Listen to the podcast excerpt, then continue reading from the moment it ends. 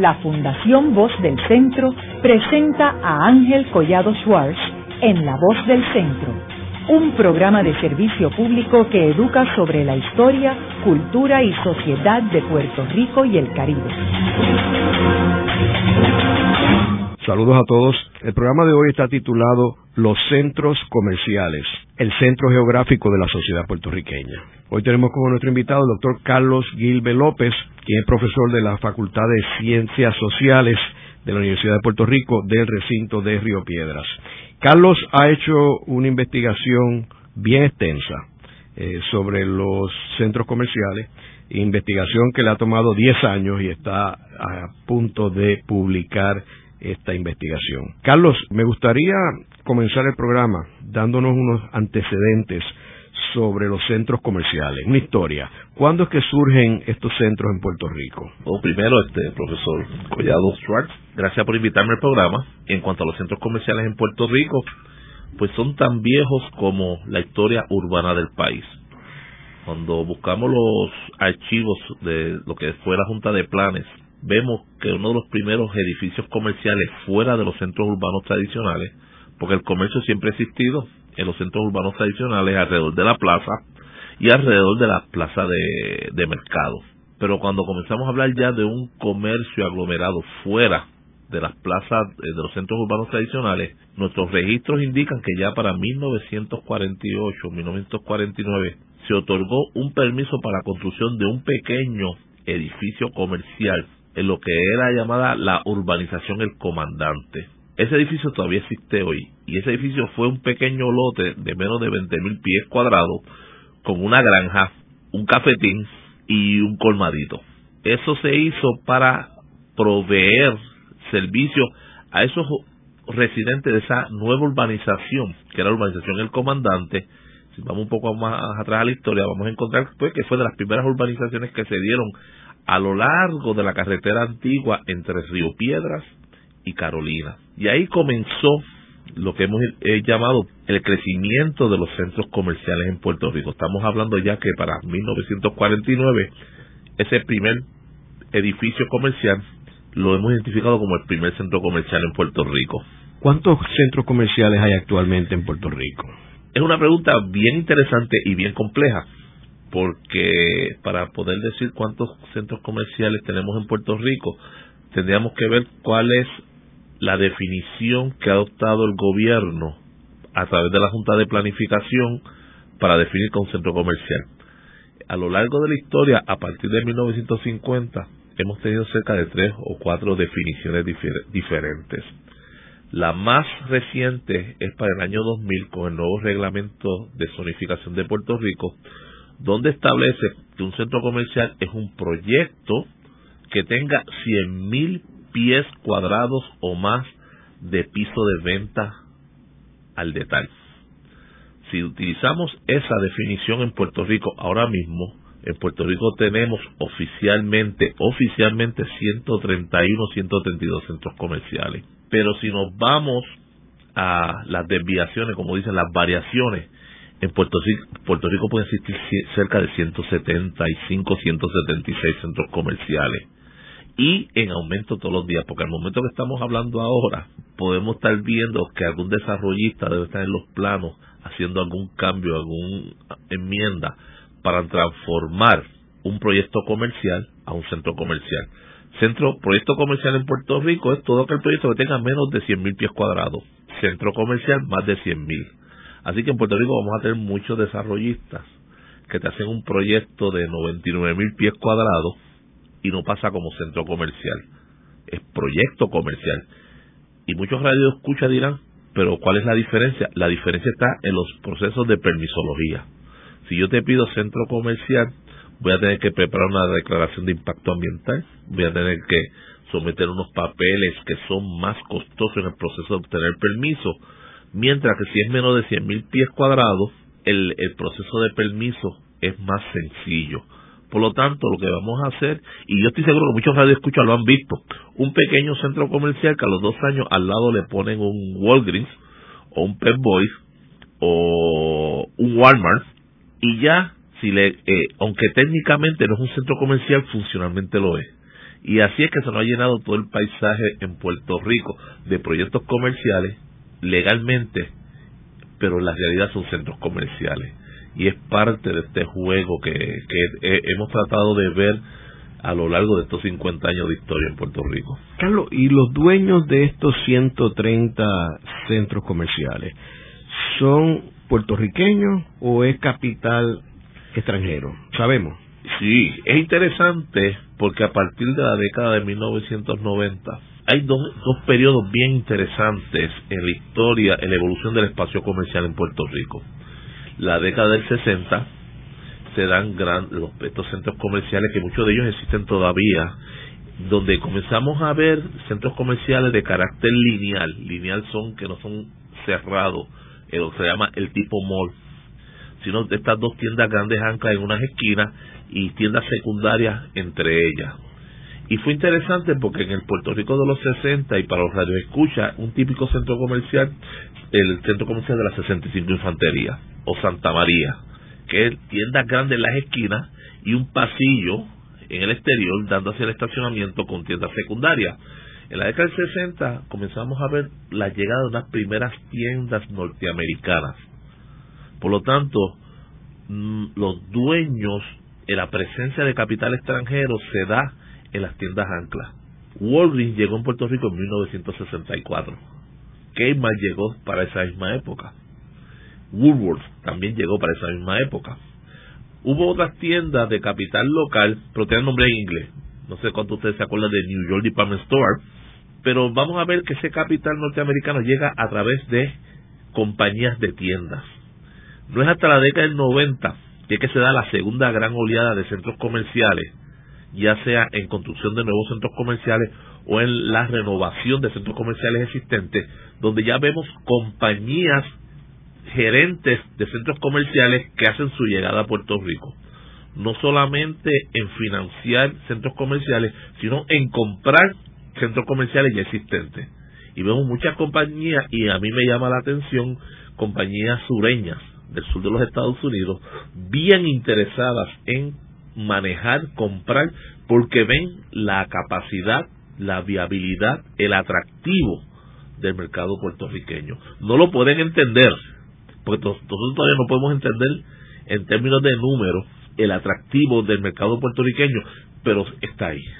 Así que ciertamente lo que estamos viendo ahora es una entrada de compañías de gerencia norteamericana que tienen sus headquarters en Baton Rouge, en New Orleans, en Nueva York, en Las Vegas, invirtiendo en Puerto Rico, comprando en Puerto Rico y manejando ya centros comerciales en Puerto Rico, que es una versión diferente a lo que eran las megatiendas. De hecho, y, y permito traerte, uno de los mayores desarrollistas en Puerto Rico ahora, y se nos pasa el punto, es Walmart. Walmart es la quinta compañía de bienes raíces en Estados Unidos, porque Walmart no alquila, Walmart compra, compra todo el lote y luego alquila.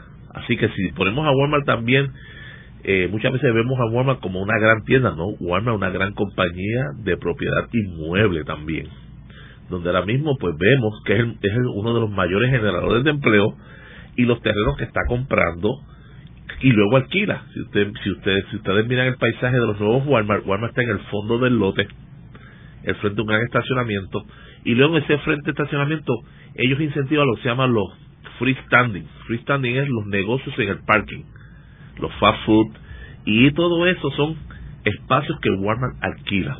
Así que con Walmart y las grandes compañías sí estamos viendo una variación en cuanto al dominio del espacio comercial en Puerto Rico que ciertamente cada vez es menos local. Plaza Sanville, que es un centro comercial que va a ser más grande que Plaza Las Américas, por eso los Fonalleda nos han peleado, es capital venezolano vía Miami.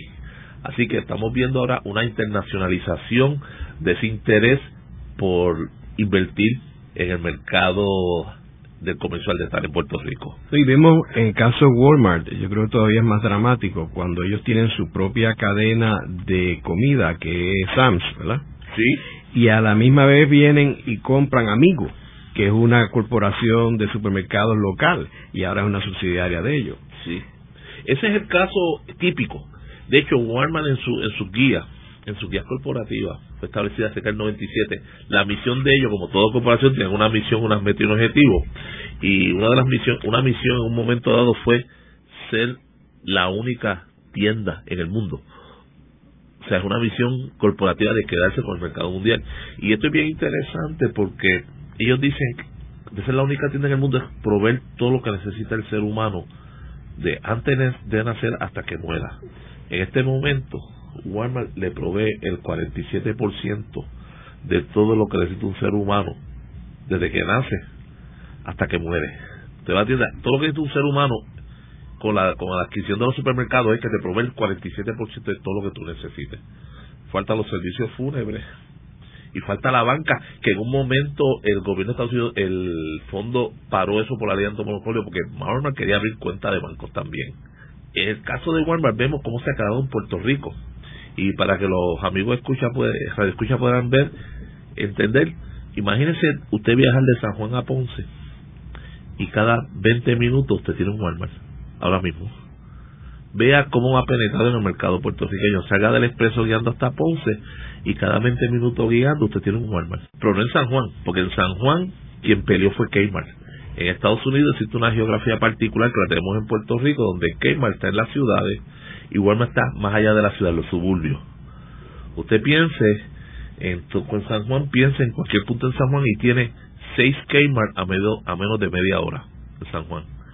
Kmart combatió a Walmart antes de llegar, Kmart lleva, lleva varias décadas en Puerto Rico, se establece en toda el área metropolitana y no permite la entrada de Walmart. Walmart se queda en Bayamón, Plaza del Sol, eh, se queda en Espacio Escorial y ahora que está construyendo un mini Walmart aquí en, en Santurce. Pero vamos a encontrar que Kmart consolidó el mercado de San Juan y Walmart se está quedando con el mercado de Puerto Rico. Y lo vemos a lo largo de las autopistas, usted va a encontrar, y repito, no más de media hora usted tiene acceso a un Walmart. Y es un elemento bien, bien importante que los historiadores, los antropólogos, los economistas no podemos perder. Porque cada vez que se abre un Walmart estamos matando varios centros urbanos tradicionales. Eh, inclusive muchas personas que no creen en Walmart a veces están obligados a ir a Walmart porque es donde más barato están las cosas. Y Walmart tiene unas maneras bien interesantes de hacer las cosas y ayuda a la distorsión de, de cuando estudiamos la historia del espacio comercial en Puerto Rico. Walmart es una compañía que te vende barato, barato, barato y la gente busca la magia. La magia está en la parte de atrás de la tienda. ¿Cuál es la parte de atrás de la tienda? Walmart compra por furgones y los furgones los tiene detrás de la tienda. Por lo tanto, ellos dicen voy a abrir una tienda con tantos pies cuadrados y los pies de almacén de la tienda la transforma también en espacio de venta y su almacén lo tienen a los furgones. Usted tiene 15, 20 furgones y ellos venden y venden y mueven por furgones, por furgones, por furgones. Por eso que Puerto Rico ha sido un mercado tan atractivo. El sistema de autopistas, los Walmart cerca de las carreteras y el sistema de furgones con mercancía entrando y saliendo. Y es difícil para el pequeño comerciante, a menos que no sea una, particularmente comerciante local, competir con ese tipo de infraestructura. O sea, ellos no tienen intermediarios. Inclusive los camiones de Walmart, los camiones que transportan, son, pertenecen a Walmart. Ellos tienen una infraestructura bien cerrada que se nos hace difícil cuando buscamos cómo pelear y sobrevivir a esos cascos urbanos. No, y es por eso que en Estados Unidos, en el propio Estados Unidos, hay estados como el estado de Nueva York que prohíbe la entrada de Walmart a ese estado.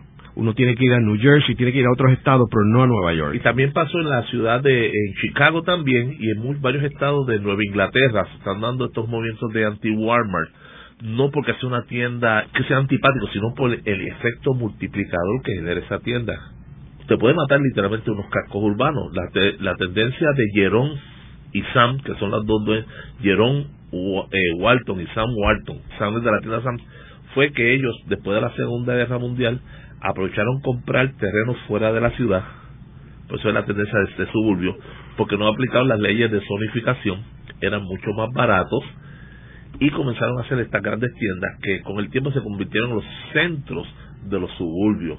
Y esa es parte del poder y de la magia que muchos creen que tiene Walmart al día de hoy. Y que en Puerto Rico se está repitiendo y hemos perdido con otra tienda que tiene que ver con lo que hemos investigado.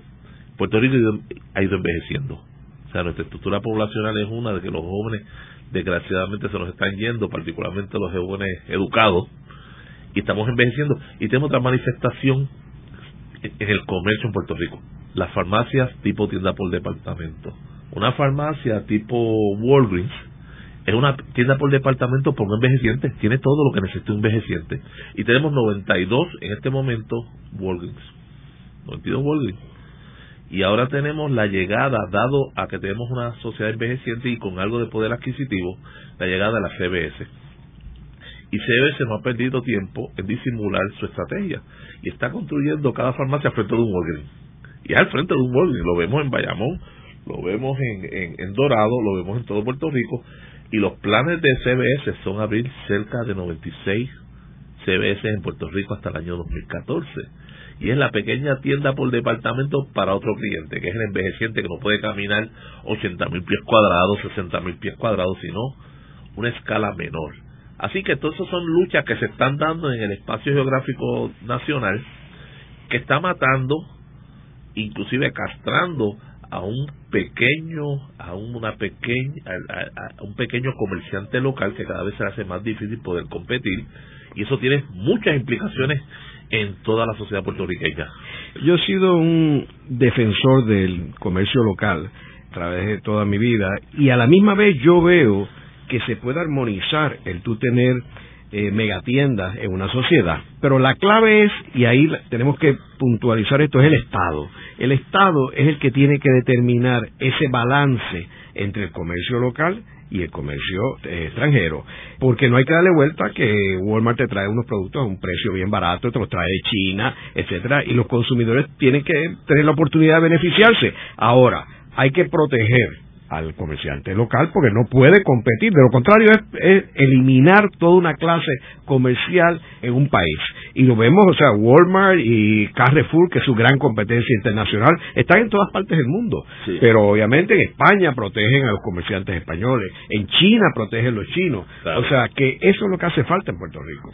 Claro, eh, estamos totalmente de acuerdo y inclusive eh, también debo mencionar que Target está haciendo estudio de viabilidad para entrar a Puerto Rico y usted mencionó Carrefour, que en un momento estuvo interesado, gravitó alrededor de la isla también para ver cómo era el mercado local. En 1991-92, y esto hay que verlo en el contexto también filosófico del Estado, eh, cuando llegó esa moda del llamado neoliberalismo, donde el Estado pues se retiraba de los asuntos se retiraba de los asuntos económicos. En Puerto Rico se dio una tendencia en el 1993, donde por primera vez se deroga unas exigencias en los permisos de construcción y permisos de consulta. Para los comercios se, se derogó los estudios de viabilidad. El estudio de viabilidad era bien importante en el Estado, lo veía lo que era antes el Departamento de Comercio, donde cada propuesta comercial se estudiaba en relación al impacto que iba a tener con sus competidores y los alrededores. y ese tipo de estudios, que en Puerto Rico estos estudios de viabilidad han sido una farsa se, busca un consultor y se maneja los números y todos los estudios son viables. Usted como muchos consultores no iba a hacer un estudio de que no fuera rentable porque no le iba a pagar el, el proponente. Pero en Puerto Rico, bajo esa farsa, se eliminaron los estudios de viabilidad. Y se asumió, y, y la Junta de Planificación de Puerto Rico asumió un papel de vamos a dejar a las fuerzas de mercado que decidan la oferta y demanda en el espacio comercial y la Junta se iba a limitar al posible impacto ambiental que generaba el proyecto. Y yo creo que eh, eh, ese retiro del gobierno, dejando a las fuerzas de mercado, oferta, demanda, cantidades y precios, fue responsable de que la década del 90 fuera una de las épocas de mayor expansión de los centros comerciales en Puerto Rico y dejó claramente a la defensiva y en una posición bastante con mucha desventaja al comerciante local. Yo creo, estoy de acuerdo con lo que usted dice, y en términos de cómo podemos armonizar el comerciante local pequeño de estructura familiar que llevaba décadas, siglos en Puerto Rico versus esas nuevas compañías que están llegando y los están eliminando, literalmente. De hecho, muchos de ellos se están metiendo dentro de Walmart y Kmart para poder sobrevivir, que es una parte que muchos lo ven como una transformación y evolución del, del espacio comercial. Pero a mí me preocupa, más que esa posible competitividad, el impacto ambiental. Antes de entrar en, el aspecto ambiental, quiero mencionar que estas corporaciones megatiendas tienen un elemento negativo también para eh, la sociedad puertorriqueña en términos que lo que proveen son empleos temporeros, no son empleos como los de la 936, por ejemplo. Y segundo, que el capital apenas duerme horas en Puerto Rico. Ese capital se transfiere esa misma noche a su eh, sede internacional, o sea, que no se queda aquí en los bancos locales en lo más mínimo. Con el dinero plástico, inclusive no se ve esa misma noche, se va en ese mismo momento. Y yo creo que uh, eso contrarresta el pequeño comercio del casco urbano que era de familia y era tiempo completo, ciertamente. Luego de una breve pausa, regresamos con Ángel Collado Schwartz en La Voz del Centro.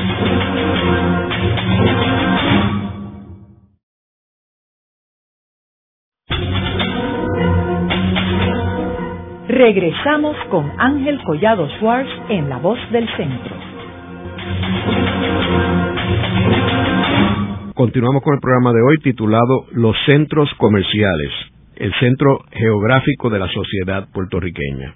Hoy tenemos como nuestro invitado el doctor Carlos Gilbe López, profesor de Geografía en la Facultad de Ciencias Sociales de la Universidad de Puerto Rico del recinto de Río Piedras. En el segmento anterior estuvimos hablando sobre la importancia que tienen los centros comerciales en la sociedad puertorriqueña y cómo tuvieron dos etapas. La etapa de los 60, cuando se desarrolló el primer grupo de centros comerciales y luego la etapa de los noventas cuando entran las corporaciones norteamericanas a adquirir muchos de estos centros, asumir una presencia y un protagonismo mucho más marcado en el área de consumo de Puerto Rico. Carlos, de estos 130 centros comerciales. Estábamos hablando en el segmento anterior sobre la entrada de extranjeros, particularmente los nuevos, eh, de venezolanos eh, y otros grupos de personas. Háblanos sobre cuáles son los grupos más importantes dentro de estos 130 centros comerciales. Sí, claro. El grupo más importante se llama el DDR. No tiene que ver nada con Alemania del Este, Russian Democratic Republic.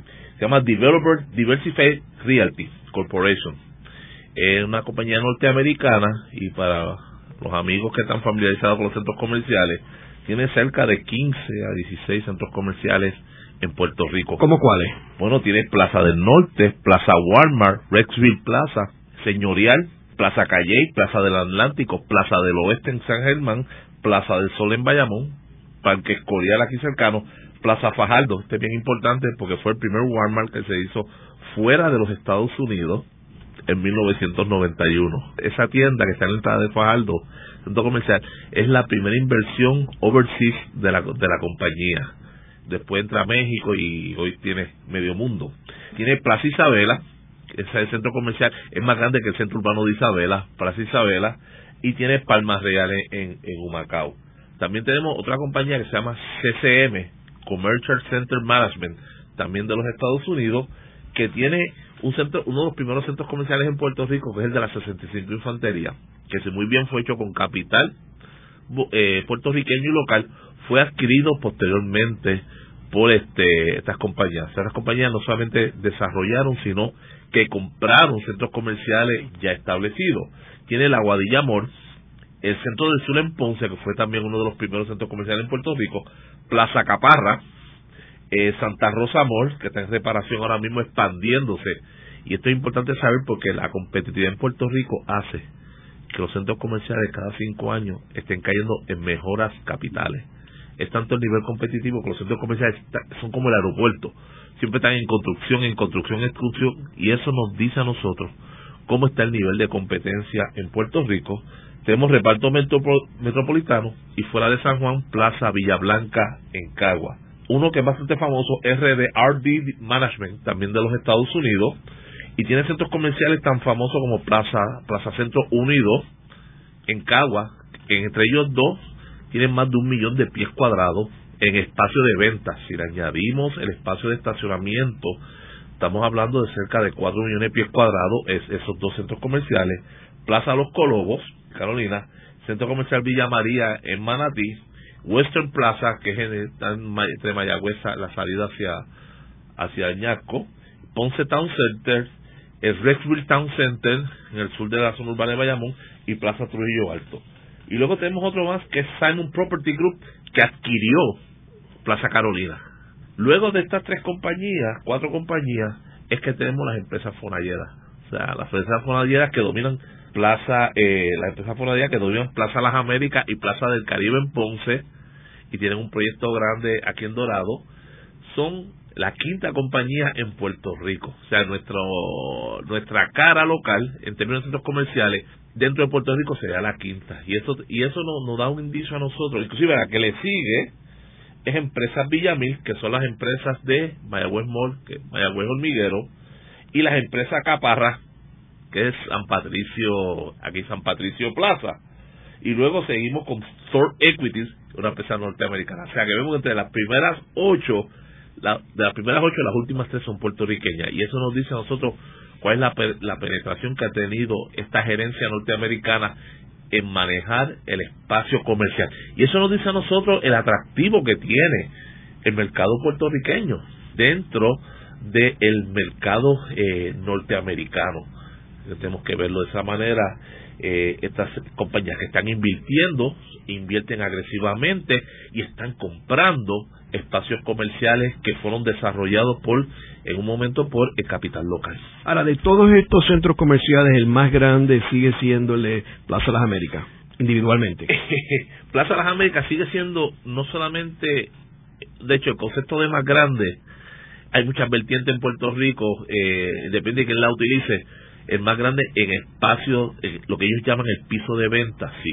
Piso de venta es el espacio dedicado para venderse. No incluye los pasillos, no incluye las vitrinas, no incluye los almacenes, no incluye el estacionamiento. Si nos quedamos a piso de venta nada más, Plaza Las Américas tiene 2.1 millones de pies cuadrados. Eso posiciona a Plaza Las Américas en el centro comercial 32 o 33 en el mundo, en tamaño. 32 o 33 en el mundo es una posición este significativa, pues estamos hablando de un país que lo que tiene es 9.000 kilómetros cuadrados y Plaza América comparte su dominio junto a más de 170 centros comerciales. Y yo creo que sí, Plaza América es el mayor, y no solamente el mayor en, en pies de venta, sino también vemos el espacio que ellos tienen de estacionamiento y el efecto multiplicador espacial, es decir, más allá de Plaza Las Américas tenemos estos lotes donde está Kmart, donde está el supermercado Pueblo, que es ese efecto, como ellos, están, eh, ellos afectan todos sus alrededores influyen a su manera ese espacio comercial. Y lo vamos a ver también porque Plaza Las Américas, si lo vemos, vemos todas las obras de tráfico vehicular como ellos la manipulan. Tienen un puente que es de salida hacia Bayamón tienen un, un elemento bien interesante, no sé cuántos amigos de escucha han visto, que cuando salen del estacionamiento multipiso de los cines, tiene un semáforo que te tira directamente una rampa de autopista. Y eso en términos de ingeniería es, es no es común.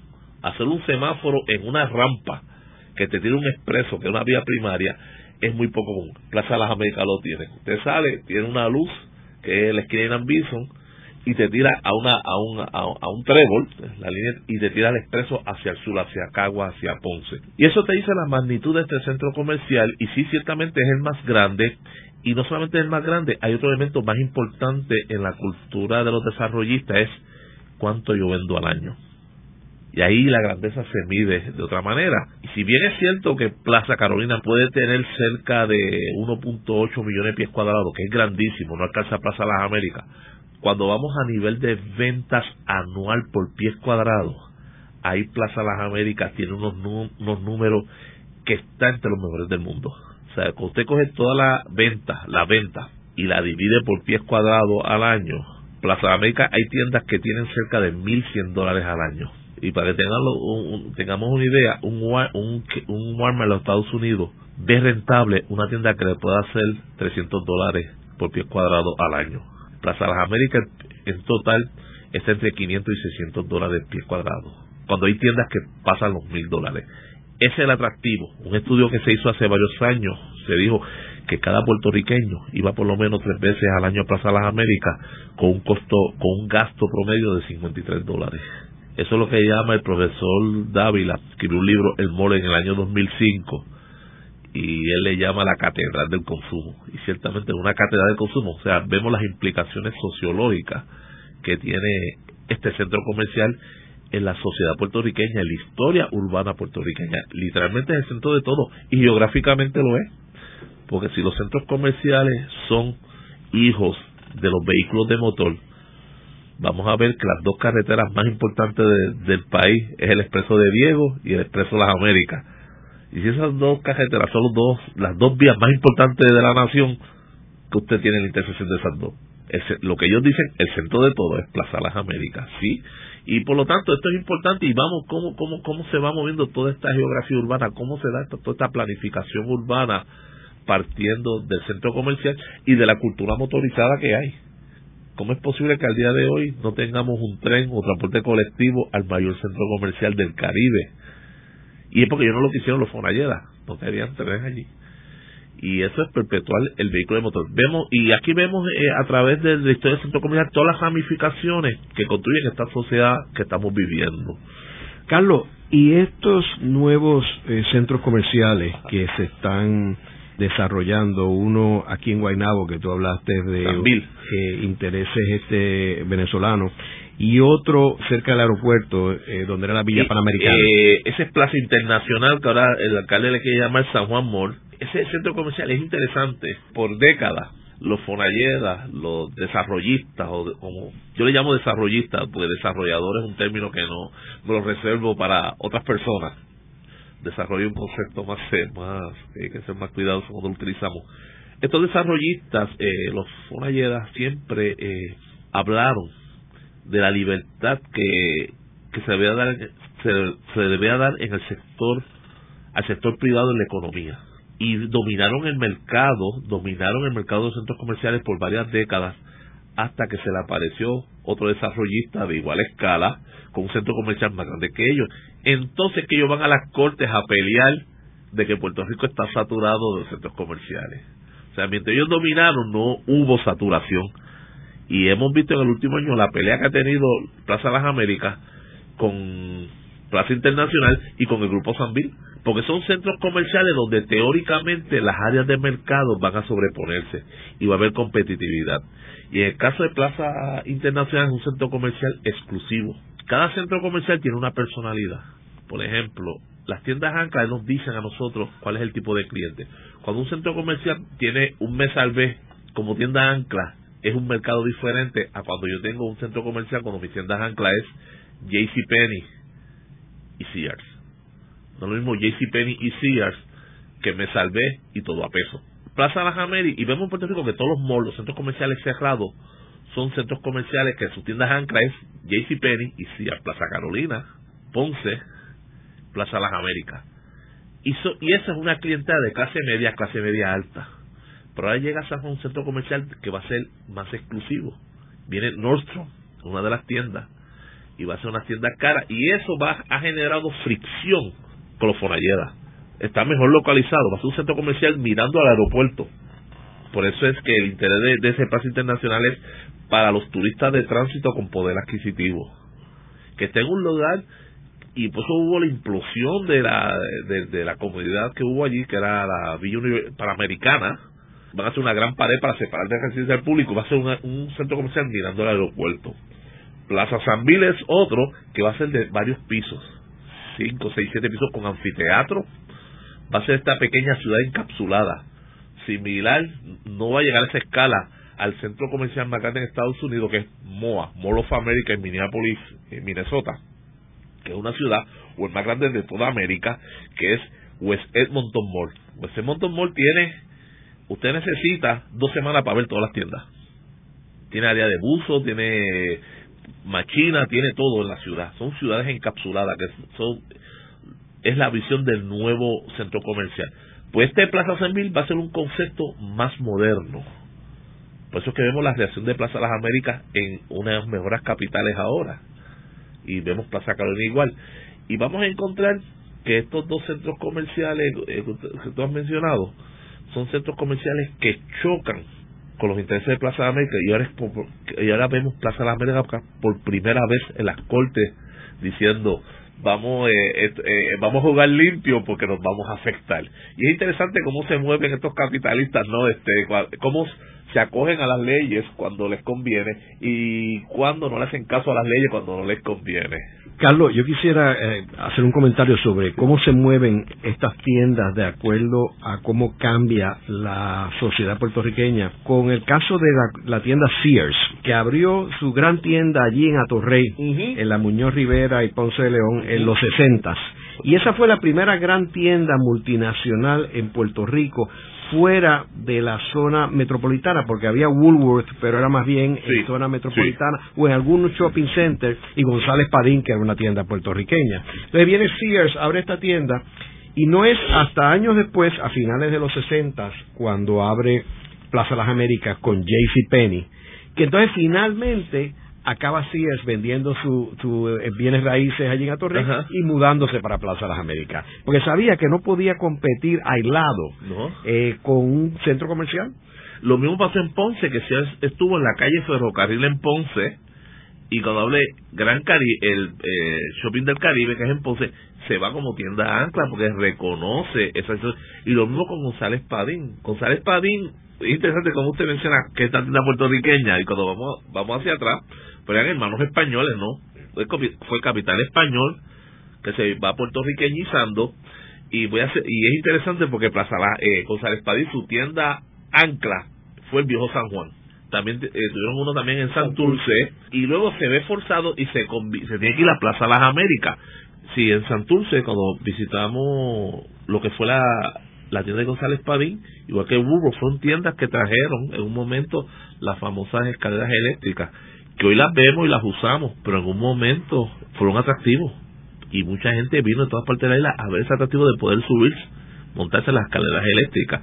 Y son elementos que hablan de esa historia, de cuán cerrada ha estado la, la evolución del espacio comercial con la sociedad puertorriqueña. De hecho, Carlos, yo recuerdo de niño, y yo soy de Santurce, haber ido a González Padín de Santurce y a Woolworths de Santurce a ver las, las escaleras automáticas porque era un evento aquí extraordinario.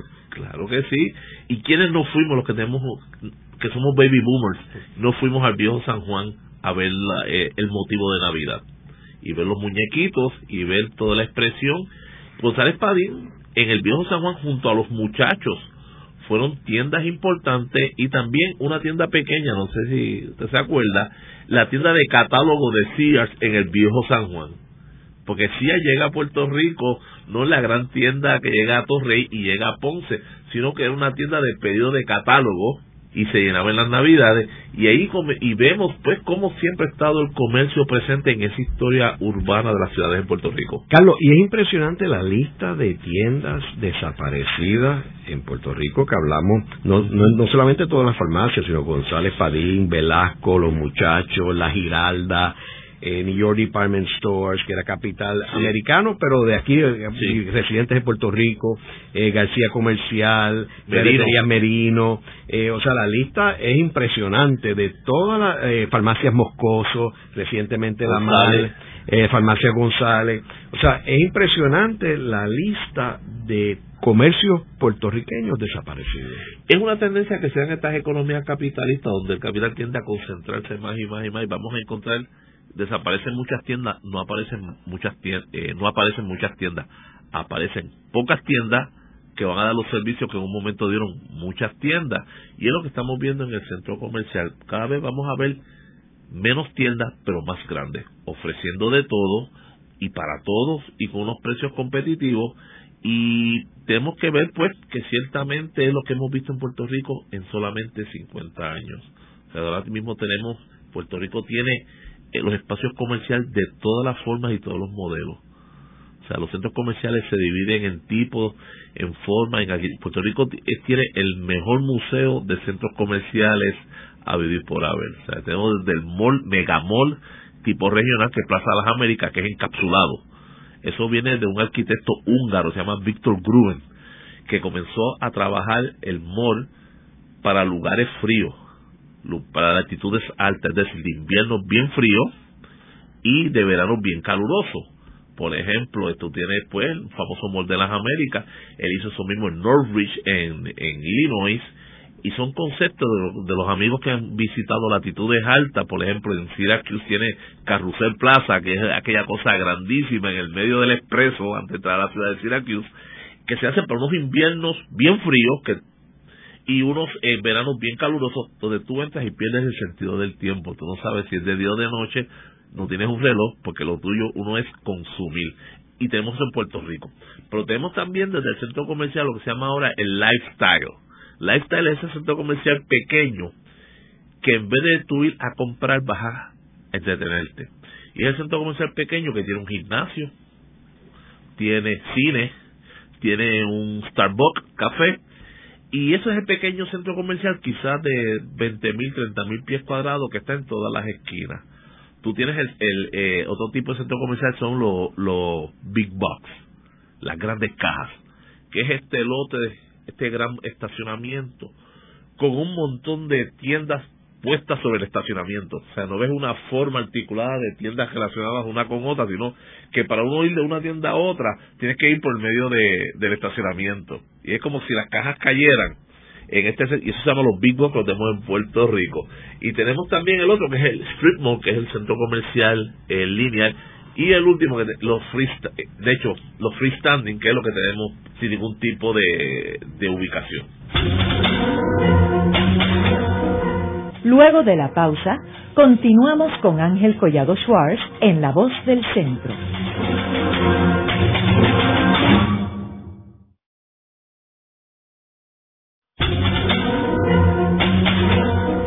Regresamos con Ángel Collado Schwartz en La Voz del Centro. Continuamos con el programa de hoy titulado Los Centros Comerciales, el Centro Geográfico de la Sociedad Puertorriqueña. Hoy tenemos como nuestro invitado el doctor Carlos Gilbe López, profesor de Geografía en la Facultad de Ciencias Sociales de la Universidad de Puerto Rico del recinto de Río Piedras. Carlos, hemos estado hablando sobre el interés que tienen los desarrollistas en el mercado puertorriqueño y cómo ha habido esta invasión, porque es una invasión de capital extranjero que ha desplazado al capital local, pero tenemos que partir de una premisa, que es que obviamente este capital viene a Puerto Rico porque es un buen negocio estar en Puerto Rico, ¿ok? Ahora, ¿A qué se debe y cómo surge esta demanda extraordinaria en una economía que está decreciendo y se ha creado esta cultura de consumo en Puerto Rico? ¿A qué se debe y eh, qué justifica? Hay muchas, muchas, muchas, muchas vertientes, ¿no? Aquí y los sociólogos llevan años pensando porque somos una isla de consumidores, como fuimos declarados hace varias semanas por el periódico Primera Hora. Esto es una isla de consumidores y no sabemos por qué. Y cuando buscamos los archivos sobre esta tendencia, ese fetichismo sobre la, hacia la mercancía, vemos que en la década del 50 siempre se, el discurso del suburbio que llegó a Puerto Rico y, con el vivir en los suburbios y el centro comercial de los suburbios, el centro comercial y poder entrar al centro comercial y adquirir eran parte, símbolo del progreso Puerto Rico hemos crecido en un ambiente donde el consumo es símbolo de progreso. Hoy día, y no es casualidad, que en 1995 Caribbean Business hizo un estudio donde encontró un promedio de 3 a 5 tarjetas de crédito por persona en Puerto Rico. En Puerto Rico la, la deuda personal dedicada a comprar, a comprar, a comprar. Que lo vemos hoy día en Puerto Rico como están abriendo los mini almacenes porque las cosas no nos caben en casa. No nos caben en casa y vamos ahora de moda. Los últimos 10 años hemos visto que están construyendo alquiler local para guardar lo que no cabe en tu casa. Y esto estamos esto es parte de una ideología que se nos vendió hace 50 años. El progreso, tenemos que vivir igual como se vivía en el suburbio norteamericano, con menos ingresos, pero con las mismas expectativas y hoy día tenemos una sociedad donde el consumo, o sea, no pensamos en cuánto vamos a ganar, sino en cuánto vamos a gastar. Y esto, de hecho, a, nosotros nos plantea un problema de cómo vamos a regresar a una sociedad de producción siendo este tipo de sociedad de consumo. ¿Cómo podemos invertir esa ecuación? Yo creo que ese es el reto de lo que estamos pensando en un, en un proyecto de país tenemos que plantearnos cómo vamos a invertir esa ecuación. ¿Por Porque la ecuación que se vendió hace 50 años de prosperidad se montó sobre una base de consumo conspicuo, donde compra, compra ahorro, y lo vemos ahora donde no hay ahorro, hay desahorro, donde estamos endeudados, hay puertorriqueños con tarjetas de crédito de 21 y 22% de interés anual. Un estudio que hizo un colega sociólogo cubano dijo que el pobre gasta hasta siete veces más que el rico por un mismo producto. ¿Cómo es eso? Si yo voy a comprar jamón, la persona que tiene dinero va y compra el muslo de jamón. El pobre lo que compra es un peso de jamón. O tú compras el jamón por un dólar, dame una libra o dame un dólar de jamón, como vemos que se hace la bodeguita, tú estás pagando precios exorbitantes. Y en Puerto Rico el pobre paga más y gasta más que el rico en, comprar, porque compra a pequeño y a veces compra a crédito. Por lo tanto, todo, todos estos elementos permean en esta discusión porque somos tan consumeristas. Tenemos una generación y lo estamos viendo. O sea, Puerto Rico es un país donde tenemos propaganda a consumir, a consumir. Lo vemos en la televisión, que tenemos muchos canales de televisión, muchas emisoras de radio y tenemos una generación de consumidores. Consumidores. Y eso es lo que estamos viendo ahora, es un reto. Y esa manifestación de cientos, más de 170 centros comerciales. Mire, usted pasa a mitad de semana, a mitad de quincena, a las 2 de la tarde, por un centro comercial está lleno. Y siempre está ahora de estar todo el mundo trabajando, estudiando y está pelado, a mitad de quincena. Y el centro comercial está lleno. ¿Cómo podemos justificar eso? Es la sociedad, Puerto Rico una sociedad de consumidores. Y eso fue lo que nos vendieron y fuimos lo que compramos. Y la huella ecológica de esa sociedad de consumo es los centros comerciales que son el centro geográfico de la sociedad puertorriqueña. ¿Y de dónde sale el dinero? Hay muchas vertientes. Uno, estamos endeudados, es el dinero plástico, y el otro, nos hemos comido los, los ahorros de los baby boomers, y el otro es el, tamaño de la llamada economía paralela o economía informal o economía subterránea el de la economía subterránea no mete el dinero en un CD, es gasto rápido. Un muchachito eh, coge ese dinero y, y entiende economía subterránea. No es prostitución y droga. Economía subterránea es todo aquello que no tributa. Y el problema en Puerto Rico de economía subterránea son dos. Es la cantidad de dinero que se mueve y la velocidad con que se mueve. O sea, es mucho dinero y bien rápido. O sea, lo que tú coges ahora ya al mediodía lo gastaste y ya por la tarde ese dinero está, como usted mencionó ahorita, ya está en Estados Unidos. O sea, esto se mueve a una velocidad. Y muchos creen que es la economía informal en Puerto Rico que ha seguido creciendo y en la medida que lo hemos ido empobreciendo, muchos recurren a la economía informal. Y por eso es que muchas personas ven el atractivo del mercado puertorriqueño, es que ven que es una economía informal eh, bollante. No hay un número exacto, pero todos los economistas que han trabajado esto, de, de, Ulfredo Toledo, Alameda en Mayagüez, el mismo Elías Gutiérrez aquí Río Piedra, saben que es un sector importante de nuestra economía. Ciertamente pues hay que ver el sector comercial como una de las uno de los filtros para poder canalizar ese dinero. En términos del futuro, Carlos, ¿tú has hecho algún tipo de investigación en términos de hacia dónde vamos en esta ruta y máximo cuando estamos hablando de dos centros comerciales grandes en la zona metropolitana. O sea, ¿llegará algún día donde lleguemos a una saturación? Saturación como tal, lo que yo sí estamos viendo en este momento es un elemento de canibalismo entre los centros comerciales. Ya hemos visto lo que se llama en Estados Unidos dead malls. Eh, también se le llaman lo, eh, los centros eh, crisis y son estas plataformas de centros comerciales muertos, cerrados. Y en Puerto Rico hemos comenzado a ver eso. Tan reciente uno que existió en la 167 llamado Noralte Shopping Center, cerró, se destruyó y se construyó una, un CBS encima. O sea, cuando ya en Puerto Rico vemos centros comerciales que están desapareciendo, tenemos un centro comercial que no ha despegado Morovis Plaza, nuevo, y solamente tiene un supermercado centros comerciales con, con más del 40% de, de espacio disponible. Estamos hablando ya, estamos a un nivel de saturación. Lo estamos viendo cuando ya los centros comerciales cada cinco años tienen que estar, no solamente ellos cambiando, ellos por contrato le piden a los inquilinos que cambien su frente, que cambien su mercancía, que cambien su concepto. Cuando vemos que ya esa vida de competitividad es de cinco años, están dentro de los centros comerciales que funcionan, que están compitiendo. Eso nos dice a nosotros el grado de competencia de, de, carrera que tenemos en Puerto Rico. ¿Cómo va a desembocar eso? Desgraciadamente yo creo que si dejamos que esto continúe, los vamos a walmarizar. Un elemento de walmarización de, la, de Puerto Rico, porque Walmart no toma prisioneros. Y Walmart es una compañía, Walmart Sam's, dos, dos caras de la misma moneda, eh, son compañías, ellos son categories killers. Ellos eliminan la competencia y se quedan. Y yo creo que en la medida que Puerto Rico sigue empobreciéndose como va, pues el, el consumidor puertorriqueño va a ir moviéndose hacia Walmart.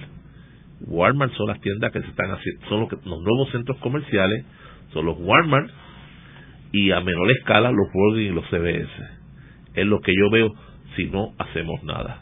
O sea, yo creo que todavía hay espacio para hacer algo. ¿Cómo que? Un elemento primero es comenzar, y eso se trató de hacer en Río Piedra del doctor Juan Justi, es darle conciencia de clase a los comerciantes de los cascos urbanos y trabajar como una, una sola unidad.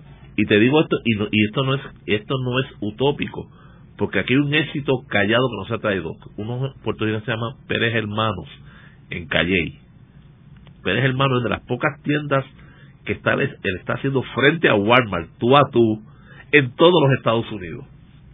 Ellos montaron un mall y ellos trabajan los especiales contra Walmart. Y ellos están, un centro comercial, Pérez Hermanos Plaza, y está Plaza Calle, que está el Super Walmart Super Center, y llevan años en competencia y no han podido descarrilar todavía a Pérez Hermanos. Y Pérez Hermanos pues tiene unas técnicas, vamos a adoptar lo que hace Walmart. Pero también Pérez Hermanos lo que tiene también es que trabaja en grupo. Yo creo que en Puerto Rico, más allá del espacio comercial, tenemos que comenzar a trabajar en grupo y en equipo. Luego de la pausa, continuamos con Ángel Collado Schwartz en La Voz del Centro.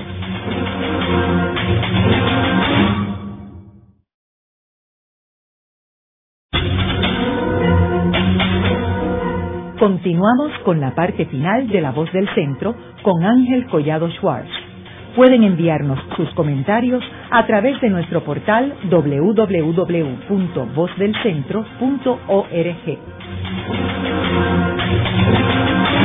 Continuamos con el programa de hoy titulado Los Centros Comerciales, el Centro Geográfico de la Sociedad Puertorriqueña. Hoy tenemos como nuestro invitado el doctor Carlos Gilbe López, profesor de Geografía en la Facultad de Ciencias Sociales de la Universidad de Puerto Rico del recinto de Río Piedras. En los segmentos anteriores hemos hablado sobre la cultura de consumo, hemos hablado sobre el desarrollo de los centros comerciales.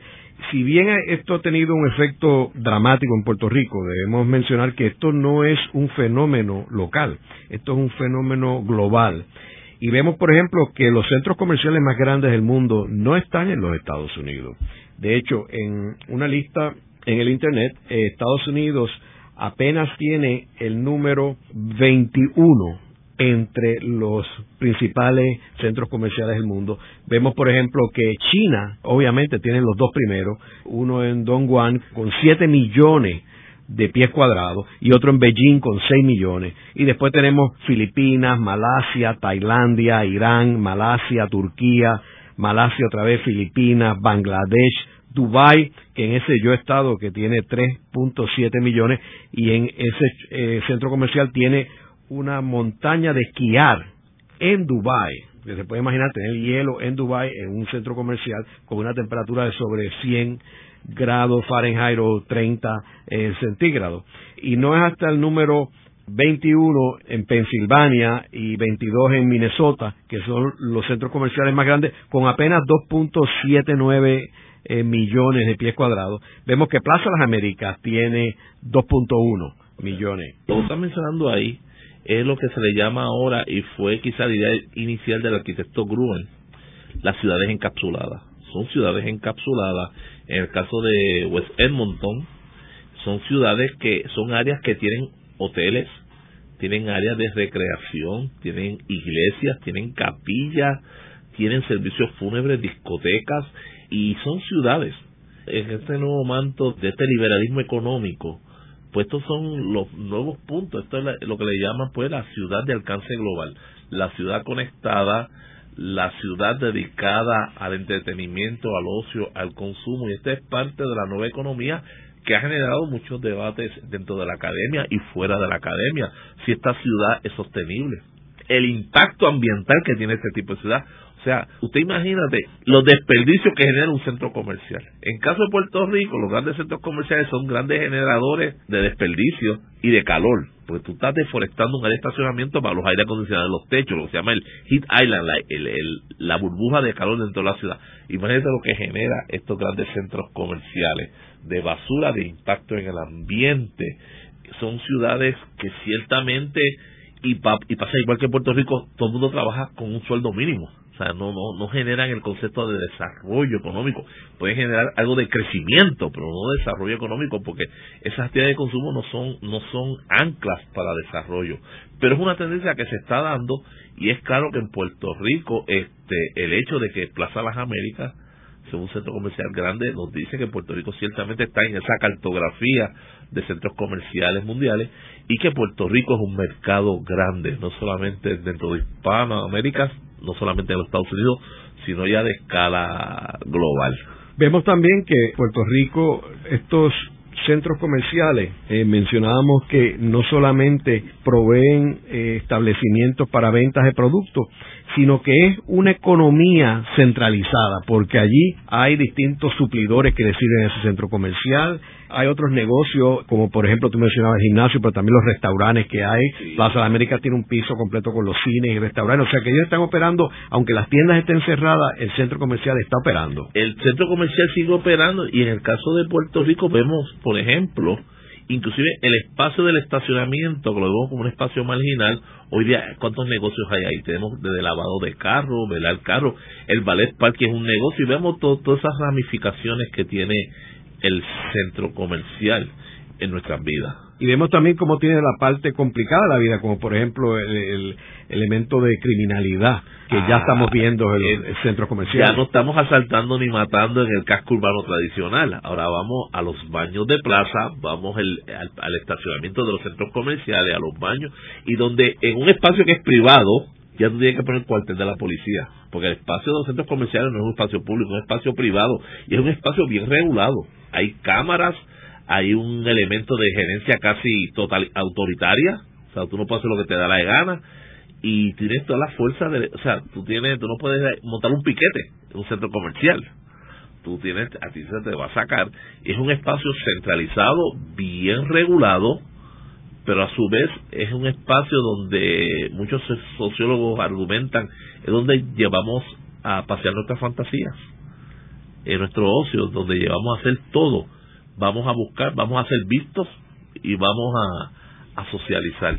Y lo hemos hecho todos y ciertamente pues parte de ese nuevo urbanismo que se está asomando a nivel global. En el programa de hoy hemos discutido los centros comerciales y cómo los mismos se han convertido en centros geográficos de la sociedad puertorriqueña. Vemos cómo los intereses norteamericanos han asumido un protagonismo en términos de ser dueños de estos centros comerciales. Vemos también cómo aquí en estos centros comerciales vemos la cultura de consumo del puertorriqueño en su máxima expresión. Y vemos cómo el gobierno debe de jugar un papel protagónico en términos de primero tener un plan maestro de permisología en términos de dónde deben estar situados estos centros comerciales. Eh, segundo, de que tiene que haber un programa para ayudar al comerciante local. Los centros comerciales están para quedarse, es una tendencia internacional, eh, es parte de la globalización eh, y Puerto Rico tiene que tener estos centros comerciales como el resto de los países del mundo. Sin embargo, el gobierno y el Estado deben jugar un papel protagónico en la permisología y en ayudar a los comercios locales. Y tercero, algo que mencionamos en el programa, que son los cascos urbanos, que eso es un área que en todos los países del mundo también el Estado tiene un proyecto de ayudar a comerciantes locales a fortalecer esos cascos urbanos que se han abandonado en Puerto Rico. Muchas gracias. Gracias a usted. Esta ha sido una producción como servicio público de la Fundación Voz del Centro. Los invitamos a sintonizarnos la próxima semana a la misma hora. Y recuerden que pueden adquirir el libro Voces de la Cultura en su librería favorita o en nuestro portal.